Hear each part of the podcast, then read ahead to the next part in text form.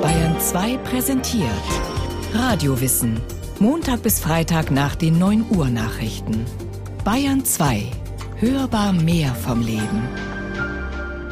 Georg, warum hast du das getan? Mutter, ich hab doch den Krieg verhindern wollen.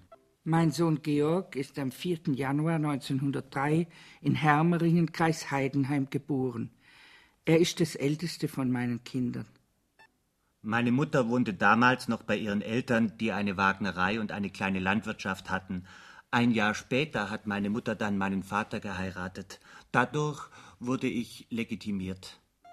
Der Georg war ein folgsamer Bub und hat uns in der Erziehung keinerlei Schwierigkeiten bereitet. Er war ziemlich ruhig. Unserer Meinung nach zu ruhig. Meine ganzen Jugendjahre habe ich im Elternhaus in Königsbronn verlebt. Meine Mutter ist nie aus dem Haus gekommen. Sie hat die Landwirtschaft ganz allein machen müssen, weil mein Vater hauptsächlich Holz gefahren hat. Oft ist mein Vater sehr spät nach Haus gekommen. Er ist dann immer im Wirtshaus gewesen und hat getrunken. Meine Geschwister und ich haben sehr früh im Stall, auf dem Feld und im Haus mithelfen müssen. Ich als der Älteste war auch immer die Kindsmagd für meine jüngeren Geschwister. Wie der Georg noch in die Schule gegangen ist, hat er mal an die Nähmaschine von unserer Mutter eine Dreschmaschine gebaut, in die wir die Ähren hineingetan und richtig gedroschen haben. Der Georg, der war so ein richtiges Tüfterle. Mit 14 Jahren kam ich aus der Schule. Ich habe dann zuerst dem Vater beim Holzfahren und der Mutter in der Landwirtschaft geholfen. Dafür habe ich meine Verpflegung gehabt. Später bin ich in eine Schreinerlehre gekommen. 1922 legte ich bei der Gewerbeschule in Heidenheim die Gesellenprüfung als Bester ab und war danach in verschiedenen Schreinerbetrieben der Umgebung tätig. Er hat halt vorwärts kommen wollen und immer weiter lernen. Ein guter Mann war der Georg und grundanständig. Überstunden hat er gemacht, dass es eine wahre Lust war. Meine Frau brauchte ihm nur ein Stück Kuchen auf die Werkbank zu legen, dann war er schon zufrieden. Der Georg war immer ein ruhiger Mensch. Er hat sehr solid gelebt, nicht geraucht und nicht getrunken. Den Umgang mit seinen Kameraden hat er aufs Notwendigste beschränkt. Am liebsten ist er zu Hause geblieben und hat gebastelt oder auf seiner Zither gespielt.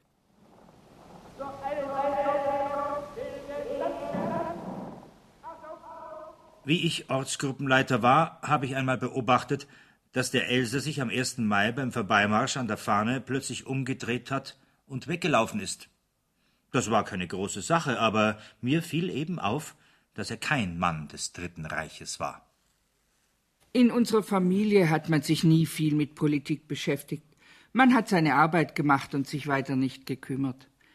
Aber für die Nazis hat der Georg von Anfang an nichts übrig gehabt.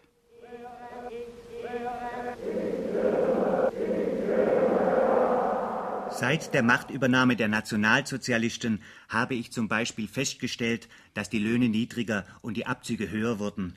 Vorher, solange ich durchschnittlich 50 Mark in der Woche verdiente, haben die Abzüge für Steuer, Krankenkasse, Arbeitslosenunterstützung und Invalidenmarken nur ungefähr 5 Mark betragen. 1938 wurde einem bereits bei einem Wochenverdienst von 25 Mark so viel abgezogen. Im Jahr 1929 bekam ein Schreiner einen Stundenlohn von einer Mark. Heute wird nur noch ein Stundenlohn von 68 Pfennig bezahlt. Über Politik hat der Georg nie gesprochen. Aber den Hitler, den hat er nicht leiden können. Wenn eine Führerrede im Radio war, ist er immer aus dem Zimmer gegangen. Die Arbeiterschaft steht, seitdem Hitler an die Macht gekommen ist, unter einem Zwang. Der Arbeiter kann zum Beispiel seinen Arbeitsplatz nicht mehr wechseln, wie er will. Durch die HJ ist er nicht mehr Herr seiner Kinder und auch in religiöser Hinsicht kann er sich nicht mehr frei betätigen. Ich habe beobachtet, dass überall in der Arbeiterschaft aus diesen Gründen geschimpft wird und eine Wut gegen die Regierung herrscht.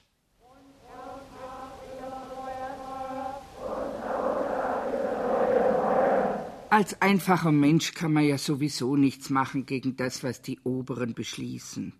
Im Herbst 1938 haben die Arbeiter allgemein mit einem Krieg gerechnet.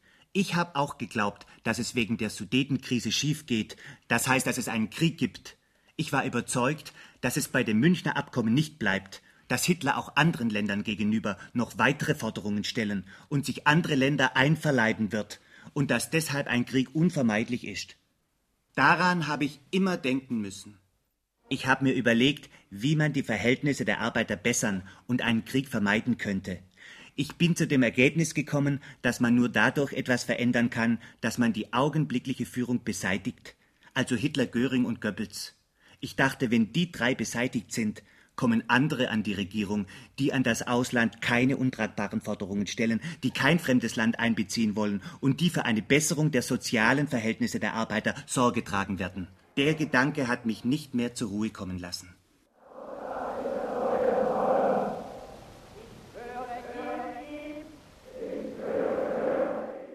Schließlich habe ich mich dann entschlossen, die Beseitigung der obersten Führung selbst in die Hand zu nehmen. Was sich der Georg einmal in den Kopf gesetzt hat, das hat er auch durchgeführt, egal wie schwierig es war. Ein Dickschädel war er halt. Den Entschluss zu meiner Tat fasste ich im Herbst 1938.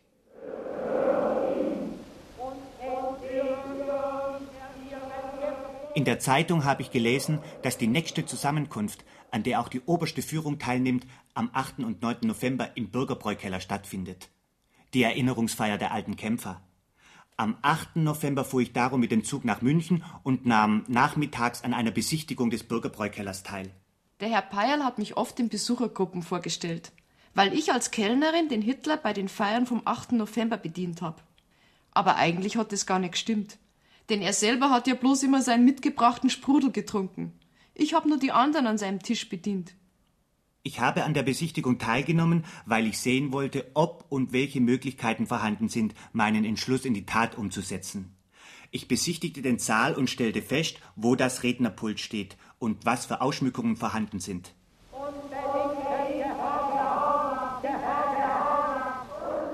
Die Fahne ist immer an der Säule hängen geblieben vor der der Hitler seine Rede gehalten hat. Soviel ich weiß, ist sie in den ganzen Jahren nicht einmal gewaschen worden. Die war richtig dreckig. Oft sind Frauen in den Saal gekommen und haben Blumen an die Fahne gesteckt oder sie geküsst. Wir Kellnerinnen sind da gestanden und haben darüber lachen müssen. Oft sind auch Frauen gekommen und wollten das Glas kaufen, aus dem der Hitler getrunken hat. Ein Vermögen hätte ich damit verdienen können. In den folgenden Wochen legte ich mir dann zu Hause langsam im Kopf zurecht, dass es am besten sei, Sprengstoff in die Säule hinter dem Rednerpodium zu packen und diesen Sprengstoff mit Hilfe irgendeiner Vorrichtung zur richtigen Zeit zur Entzündung zu bringen. Wenige Tage nach meiner Rückkehr aus München trat ich im Steinbruch in Königsbronn eine neue Arbeitsstelle an.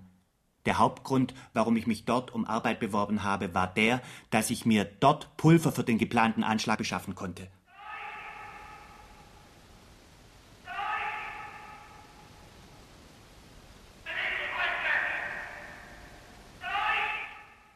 Georg, warum hast du das getan? Mutter, ich hab doch den Krieg verhindern wollen. Am 5. August kam ich in München an. Ich mietete ein kleines Zimmer in der Türkenstraße 94, zweiter Stock, bei einem Tapezierer Lehmann. Dafür bezahlte ich ohne Frühstück 17 Reichsmark 50. In der dritten oder vierten Nacht nach meiner Ankunft in München bin ich zum ersten Mal im Saal des Bürgerbräukellers an die Arbeit gegangen. Ich bin immer zwischen 20 und 22 Uhr in den Wirtschaftsraum des Bürgerbräukellers gegangen und habe dort mein Abendessen eingenommen.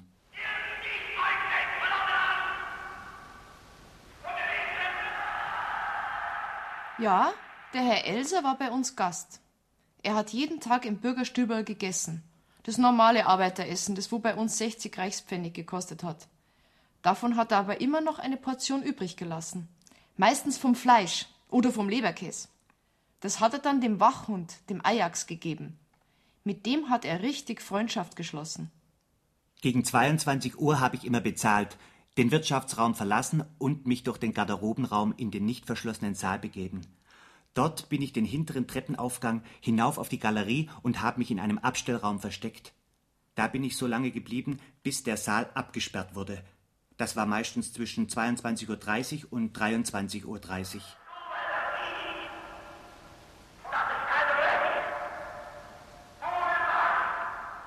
Ich bin immer die ganze Nacht im Saal geblieben.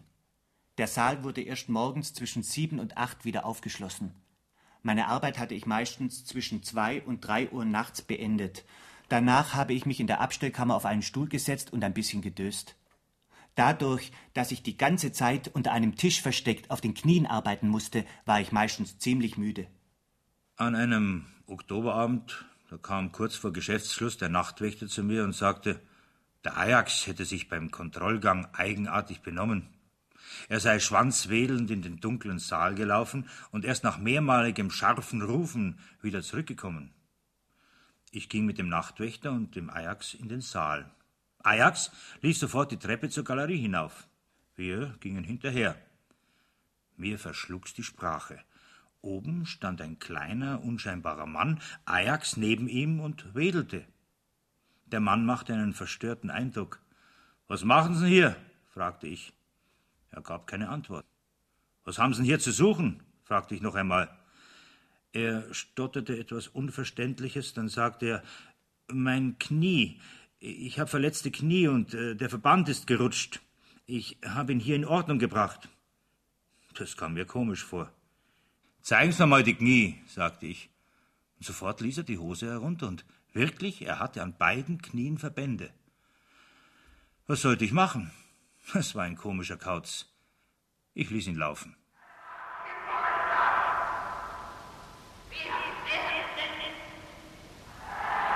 Zunächst sägte ich ein Teilbrett der Säulenverkleidung so aus, dass ich es mit einem Zapfenband oben und unten zu einer Türe einrichten konnte, ohne dass Sägeschnittstellen wahrzunehmen waren.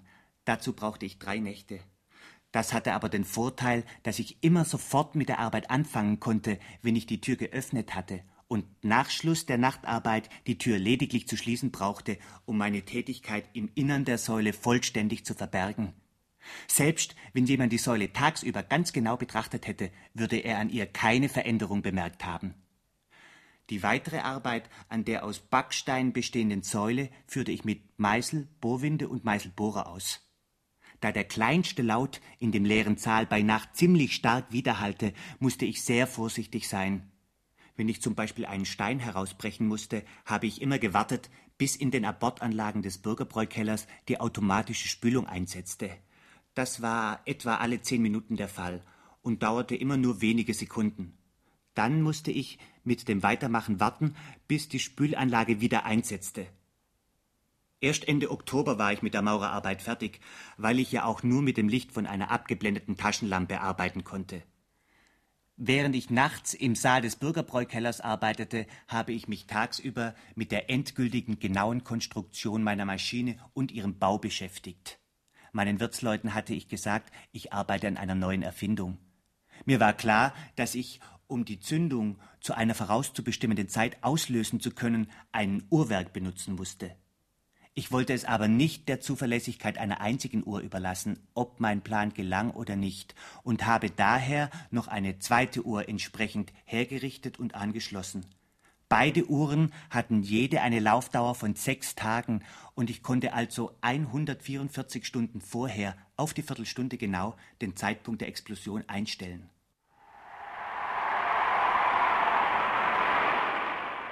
Damit war ich am 6. November morgens um 6 Uhr fertig. Danach habe ich der Sache ihren freien Lauf gelassen. Georg, Warum hast du das getan? Mutter, ich hab doch den Krieg verhindern wollen. Liebe Schwester, Karl und Frenzle, wie geht es euch? Ich werde euch wahrscheinlich Anfang November einen Besuch abstatten. Bitte schreibe mir, ob du folgende Gegenstände brauchen kannst. Anzüge, Hemden, Socken, Pullover, Fotoapparat, zwei Paar Schuhe, mein Schreinerhandwerkszeug, Schirm, drei Hüte. Bitte schreibe mir sofort, ob du Verwendung dafür hast. Es grüßt dich herzlichst, Georg. Lieber Georg, über deinen Brief bin ich sehr erstaunt. Ich verstehe ihn nicht. Gehst du zum Militär oder ins Ausland? Ich freue mich, dass du uns besuchst. Die Sachen kann man heutzutage notwendig brauchen. Es grüßt dich herzlich, deine Schwester Maria.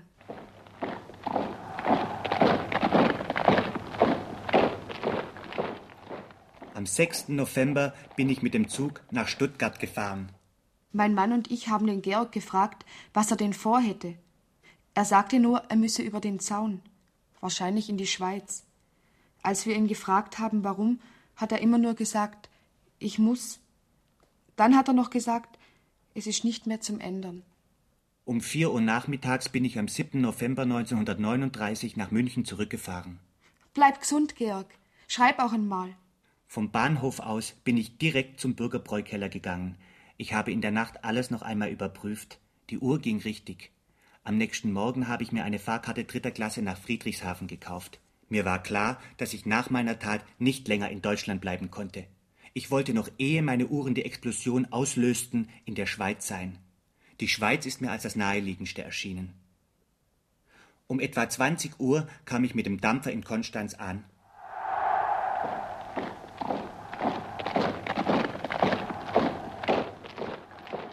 Früher war es immer so, dass der Hitler nach seiner Rede noch hinauf in den sogenannten kleinen Saal gegangen ist, wo auch viele von seinen alten Kämpfern gesessen sind, die seine Rede nur über Lautsprecher gehört haben und ihn also nicht direkt haben sehen können. Am Abend vom 8. November 1939 ist der Hitler aber nicht mehr hinauf zu ihnen, sondern hat gleich nach der Rede, die ja viel kürzer war als sonst, den Hauptsaal direkt durch den Haupteingang verlassen. Es hat später ja geheißen, es hat ihm auf den Zug zurück nach Berlin pressiert.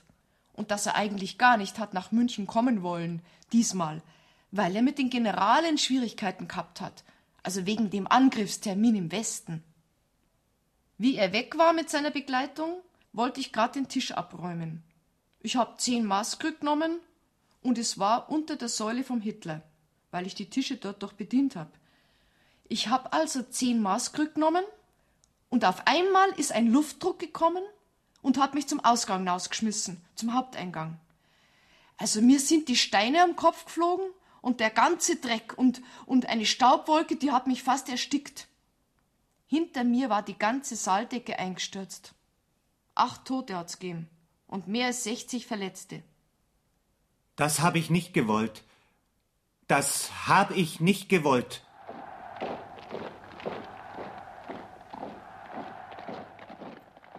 Es war etwa 20.45 Uhr, als wir ihn sahen. Mein Kollege sprang auf und rief den Mann an. Der tat noch ein paar Schritte vom Birnbaum bis zum Apfelbaum und blieb dann stehen.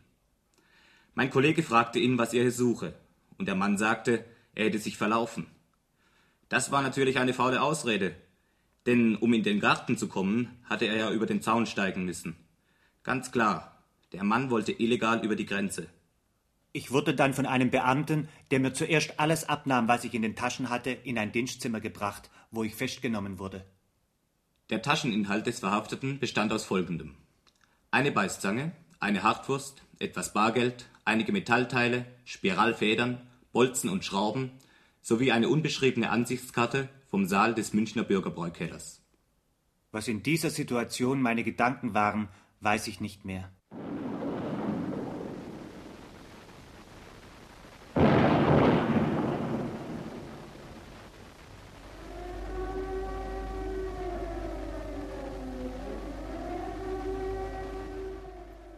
Georg, warum hast du das getan?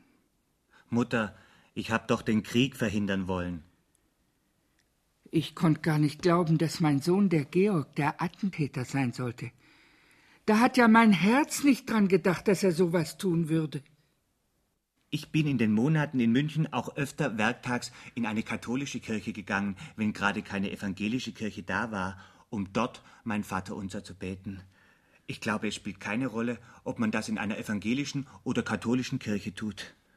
Wahrscheinlich hätte ich nicht so viel gebetet, wenn ich nicht die Tat vorbereitet und geplant hätte. Es ist schon so, dass ich nach einem Gebet immer etwas beruhigter war. Mein Bruder ist zu Hause nur ganz selten in die Kirche gegangen, seit der Konfirmation gar nicht mehr. Ich glaube schon, dass ich einmal in den Himmel gekommen wäre, wenn ich Gelegenheit gehabt hätte, durch mein weiteres Leben zu beweisen, dass ich Gutes wollte, ich wollte ja durch meine Tat nur ein noch größeres Blutvergießen verhindern. Wenn mein Bruder von fremder Seite zu dem Attentat angestiftet gewesen wäre, wie Sie immer behauptet haben, hätte er es meiner Meinung nach nicht nötig gehabt, in die Kirche zu gehen. Ich glaube, dass sich nichts in der Welt abspielt, von dem Gott nichts weiß. Die Menschen werden wohl einen freien Lauf haben, aber Gott kann sich dreinmischen, wann er will.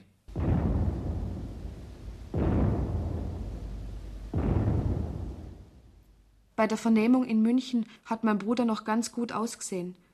Als ich ihm dann später, nach zwei oder drei Wochen, nochmal in Berlin vor der Gestapo gegenübergestellt wurde, hat er einen kahlgeschorenen Kopf gehabt, ein ganz geschwollenes Gesicht und ein blau unterlaufenes Auge. Ich habe alles allein ausgedacht, geplant, vorbereitet und ausgeführt. Er saß in der Mitte vom Zimmer auf einem Stuhl und ich hätte ihn kaum wiedererkannt. Sein Gesicht war verschwollen und blau geschlagen. Auch seine Füße waren geschwollen und ich glaube, dass er deshalb auf einem Stuhl saß, weil er kaum mehr stehen konnte.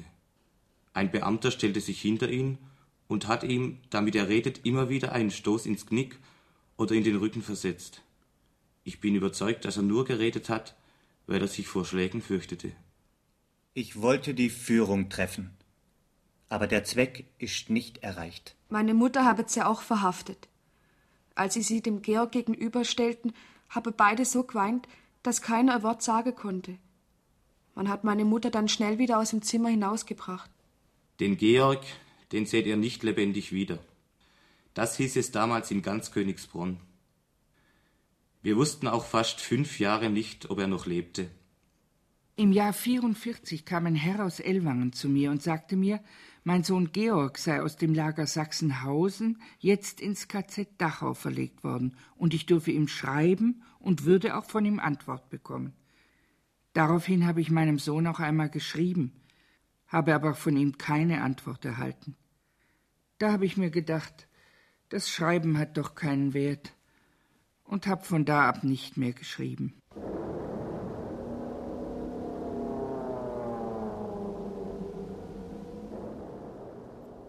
Bereits drei Tage nach Elsas Eintreffen im Lager Dachau richteten wir ihm eine Zelle als Tischlerwerkstätte ein. Das war von höchster Stelle angeordnet. Er bekam alles, was er zur Tischlerei brauchte, auch eine Hobelbank.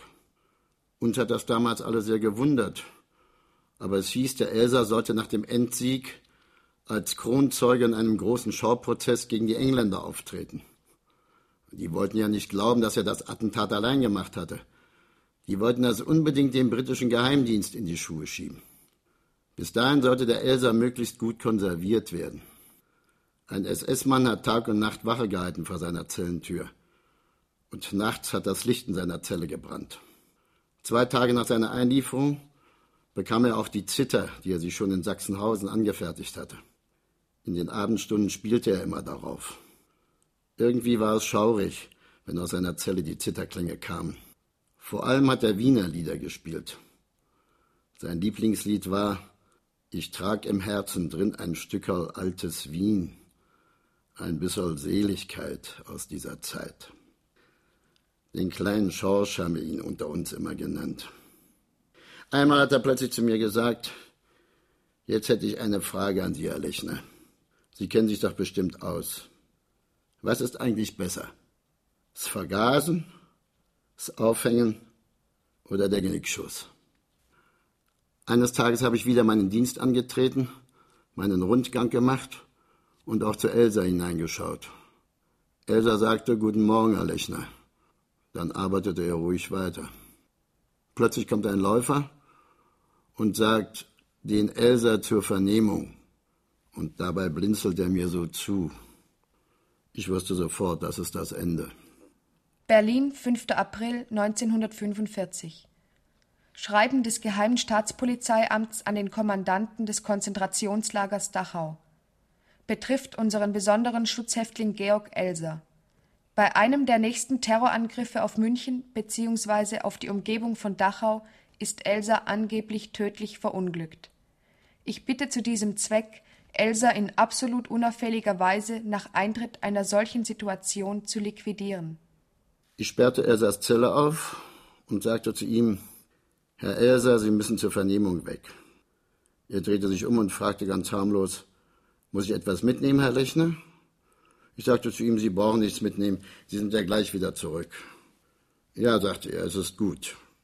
Und so ging er weg, verabschiedete sich nicht von mir. Ich mich auch nicht von ihm, denn das wäre mir sofort aufgefallen. Elsa wurde weggeführt, den elektrisch geladenen Zaun entlang. Er kam am Lagertor vorbei und durchquerte das Lager. Dann kam eine Steinmauer mit einer kleinen Eisentüre. Dahinter lag Das Krematorium. Ein ganz unscheinbarer Bau. Öffnete man die Eisentür, so kam man in ein kleines Büro, eine Art Empfangsraum, so dass der Eintretende das Gefühl hatte, er würde tatsächlich vernommen werden.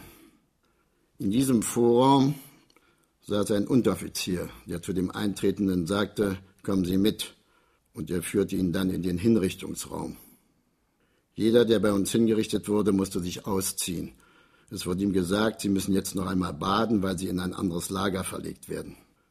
Wenn dann der Häftling nackt war und sich unter die Dusche stellte, wurde er, ohne es zu ahnen, hinterrücks durch ein Loch in der Wand erschossen. Die Tötung von Elsa wird sicher auf die gleiche Weise erfolgt sein.